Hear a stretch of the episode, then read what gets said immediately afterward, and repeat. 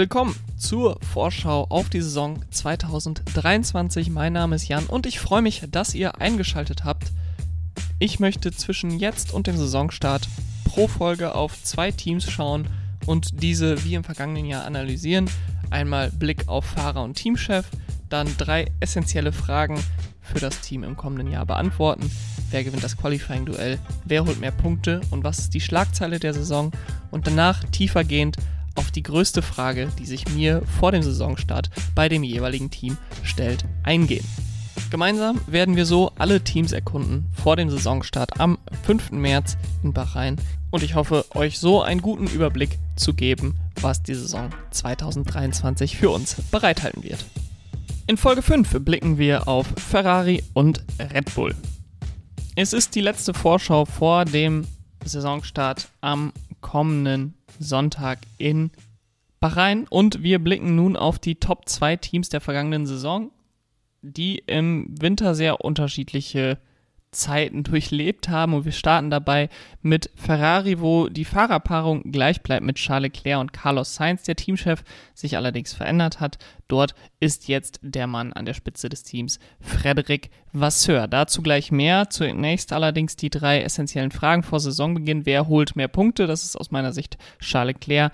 Wer gewinnt das Qualifying-Duell? Für mich auch der Monegasse Leclerc, der sich aus meiner Sicht äh, klar durchgesetzt hat gegen Carlos Sainz im vergangenen Jahr und dadurch seine Stellung als Nummer 1 Fahrer sehr deutlich bestätigt hat aus meiner Sicht. Und äh, bei der Schlagzeile der Saison habe ich mich dann sehr schwer getan, da etwas zu finden, was wirklich schlagzeilenwürdig wäre, denn ähm, da gehe ich gleich auch noch tiefer drauf ein. Ich glaube, dass es bei Ferrari eine sehr unspektakuläre Saison gibt und wenig geben wird, was groß in den Nachrichten sein wird, weder in positiver noch in negativer Art und Weise.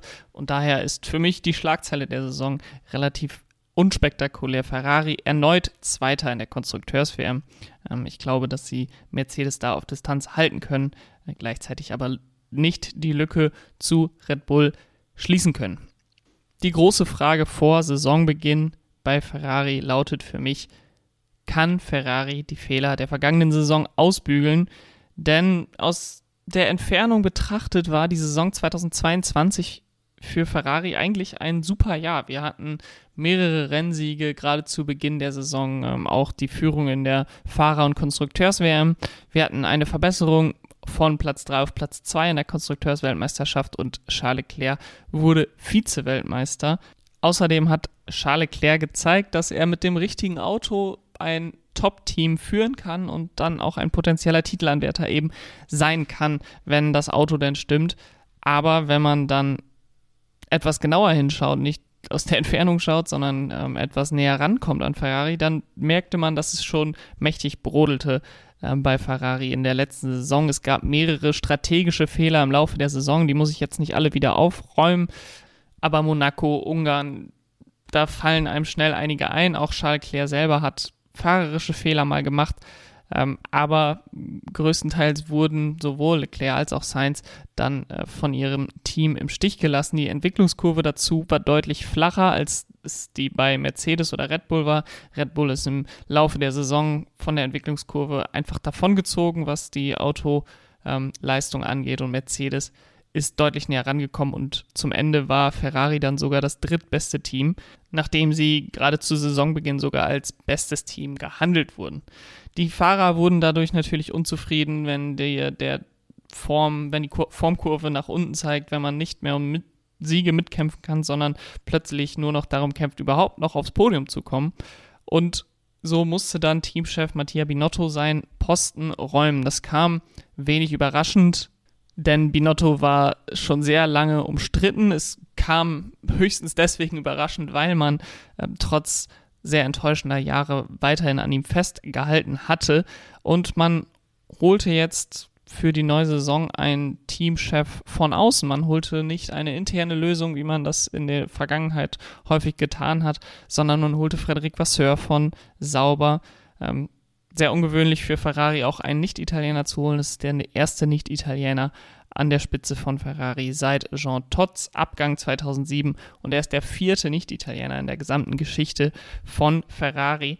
Und er tritt jetzt die Nachfolge von Mattia Binotto an, bei dem ich, wie gesagt, das Gefühl hatte, dass es eigentlich schon überfällig war, ihn zu ersetzen. Er ist sehr offensichtlich ein sehr guter Techniker. Er hat äh, auf der technischen Seite viel Gutes gemacht bei Ferrari, aber ich glaube, dass er weniger gut war im Führen eines Formel 1 Teams und deswegen einfach in eine Position befördert wurde, in der er nicht wirklich das Beste äh, aus seinen aus seinen Qualitäten rausholen konnte und sich viel eben um das Teammanagement kümmern musste, was, glaube ich, nicht seine Nummer 1 Stärke war. Dementsprechend hat man jetzt Vasseur geholt, der von außen betrachtet, soweit ich das beurteilen kann, so ein bisschen wie der komplette Gegenentwurf zu Mattia Binotto wirkt. Er ist weniger kühl und kalkuliert wie Binotto, sondern deutlich warmherziger und er wird sicherlich dafür sorgen, dass sich die Fahrer wohlfühlen. Er hat eine lange Beziehung zu Charles Leclerc schon aus Juniorenzeiten. Ähm, dann als Teamchef von Sauber, als Leclerc dort in seiner Rookie-Saison gefahren ist und ist, glaube ich, ein Charakter, der Ferrari insgesamt gut tun wird. Es ist ein großer Schritt für ihn von Sauber zu Ferrari. Vorher war er auch schon bei Renault. Dort ist er irgendwann gegangen, weil er die politischen Spielchen im Hintergrund, die bei Renault wohl an der Tagesordnung war, nicht mitspielen wollte. Das könnte natürlich auch etwas sein, was ihm bei Ferrari zum Verhängnis werden könnte. Ferrari ist sicherlich auch einer dieser Rennställe, wo im Hintergrund sehr, sehr viel passiert, wo im Hintergrund sehr, sehr viel entschieden wird hinter verschlossener Tür. Ähm, und das wird sich dann zeigen, wie sehr Vasseur ähm, das mitmachen wird, wie sehr Vasseur das vielleicht auch unterbinden wird. Ähm, denn ich hoffe und es sieht auch derzeit gut dafür aus, dass man bei Ferrari wirklich das Commitment zu Vasseur macht, dass man ihn seine Vision und seine Arbeitsweise durchsetzen lassen wird. Ähm, er hat schon die ersten Umstrukturierungen gemacht. Grundsätzlich konnte er natürlich noch nicht allzu viel tun oder allzu viel beeinflussen, was jetzt die neue Saison angeht. Er hat allerdings etwas umstrukturiert auf manchen Personalpositionen und da ist die ja, wahrscheinlich größte Meldung, dass der langjährige Strategiechef Inaki Rueda seine Rolle verlassen musste, in eine andere Rolle verschoben wurde, die jetzt in der Fabrik ist, eine eher sportliche Rolle statt einer strategischen Rolle und stattdessen Raven Jane zum neuen Head of Strategy berufen wurde. Er ist ein 27 Jahre alter Brite, der befördert wurde intern aus dem Strategieteam heraus und er wird sicherlich neuen Wind reinbringen in die sehr oft konservative und sehr oft auch unkreative und komplizierte dazu ähm, Strategie, die Ferrari in den letzten Jahren an den Tag gelegt hat und so versuchen wird, dort einige Fehler der Vergangenheit auszubügeln. Ähm, und grundsätzlich hört sich das nach einer sehr guten Idee an von Vasseur, da mal etwas frischen Wind reinzubringen. Auf der anderen Seite können wir aber auch nicht vergessen, dass Ferrari, egal was sie letztes Jahr bei der Strategie gemacht hätten, ähm, Red Bull nicht hätten gefährlich werden können am Ende der Saison. Selbst die bestmögliche Strategie hätte ihnen nicht die Chance auf den WM-Titel gewahrt zum Saisonschluss und es scheint so ein bisschen, als wäre Ferrari in einer Dauerschleife gefangen, ähm, den Top-Teams hinterher zu rennen. Erst war es äh, Red Bull von 2010 bis 2013, dann ab 2014 lief man Mercedes hinterher und jetzt mit der Saison 2022 scheint Red Bull wieder übernommen zu haben als das Top-Team an der Spitze der Formel 1 und Ferrari ist eigentlich immer das Nummer 2 Team, manchmal waren sie auch das Nummer 3 Team, ähm, aber in der Regel waren sie eigentlich das zweitbeste Team im Grid.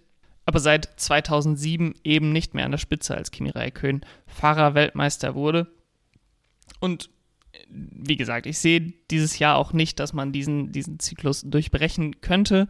Äh, nichtsdestotrotz glaube ich, dass man bei Ferrari viele richtige Dinge gemacht hat und mit Frederic Vasseur einen sehr fähigen neuen Teamchef angestellt hat. Blicken wir nun abschließend auf den Klassenkrösus auf Red Bull mit den Fahrern Max Verstappen und Sergio Perez und Teamchef Christian Horner. Keine Veränderung auf allen drei Positionen.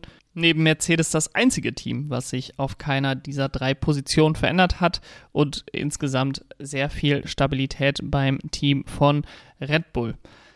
Die drei essentiellen Fragen, die das Team betreffen in diesem Jahr, sind, wer holt mehr Punkte, Und da sehe ich Max Verstappen vorne. Wer gewinnt das Qualifying-Duell? Auch hier sehe ich natürlich den Nummer 1-Fahrer und Weltmeister Max Verstappen vorne. Und die Schlagzeile der Saison auch hier relativ unspektakulär. Verstappen wird dreifacher Weltmeister. Nach seinen Titeln 2021 und 2022 sehe ich ihn derzeit dort als ganz klaren Favorit und demnach lautet auch die Frage vor Saisonbeginn bei Red Bull. Die Frage lautet für mich, wer kann irgendetwas oder irgendjemand Red Bull stoppen? Denn Red Bull und insbesondere Max Verstappen hatten im vergangenen Jahr eine Dominanz, wie sie, wir sie selbst von Mercedes in den vergangenen Jahren zehn Jahren so gut wie nie gesehen haben. Rekorde, die nahezu unschlagbar schienen, wurden von Max Verstappen direkt mal im letzten Jahr geschlagen. Die meisten Siege in einer Saison, die meisten Punkte in einer Saison hat Max Verstappen beide aufgestellt in der vergangenen Saison. Ähm, die meisten Siege in Folge wurden noch nicht erreicht. Äh, Sebastian Vettel hat dies Jahr 2013 aufgestellt mit neun Siegen in Folgen. Aber Max Verstappen kam so nah ran wie seitdem niemand mehr. Und wenn diese Dominanz weitergeführt wird, kann ich mir durchaus vorstellen, dass Verstappen ein Kandidat dafür wäre, diesen Rekord von Sebastian Vettel zu schlagen. Denn das Gruselige für die Konkurrenz ist, dass es nach den Testfahrten sehr stark danach aussieht, dass sie keinen Schritt zurück gemacht haben, sondern eventuell sogar noch einen weiteren Schritt nach vorne gemacht haben. Ähm, denn im Gegensatz zu vielen früheren Fahrzeuggenerationen, wo das zweite Jahr der Entwicklung zu einem spannenden Titelkampf führte, sieht es 2023 eher danach aus, dass Red Bull von Beginn an das dominante Team sein könnte. Das ist, glaube ich, etwas, was kein Formel 1-Fan dieses Jahr hören will, es sei denn, man ist super Max Verstappen-Fan oder super Red Bull-Fan, aber selbst dann will man, glaube ich, trotzdem, dass es etwas spannend für die Allgemeinheit wird, ähm, denn solche Läufe der Dominanz sind natürlich ähm, sehr beeindruckend anzuschauen, aber am Ende des Tages für die Zuschauer und Zuschauerinnen an den Fernsehgeräten doch eher langweilig. Und so war es dann doch recht enttäuschend aus meiner Sicht zu sehen, dass Red Bull, die historisch gesehen eher Tiefstapler sind bei den Testfahrten, mit Sergio Perez die schnellste Zeit der Testfahrten in Bahrain in der vergangenen Woche setzten und ich weiß, dass man nicht zu viel auf die reinen Zeiten der Testfahrten setzen sollte. Aber kein Team sah so zuverlässig und schnell aus wie der Red Bull. Und klar, es reicht nicht nur auf die Zeiten zu schauen, aber wenn man tatsächlich die Testfahrten, die Testsessions auch gesehen hat, dann war der gesamte Eindruck des Red Bull-Teams ähm, über die Tests gesehen sehr stark. Ich habe das eine oder andere Interview mit Christian Horner gesehen und er wirkte sehr, sehr, sehr entspannt.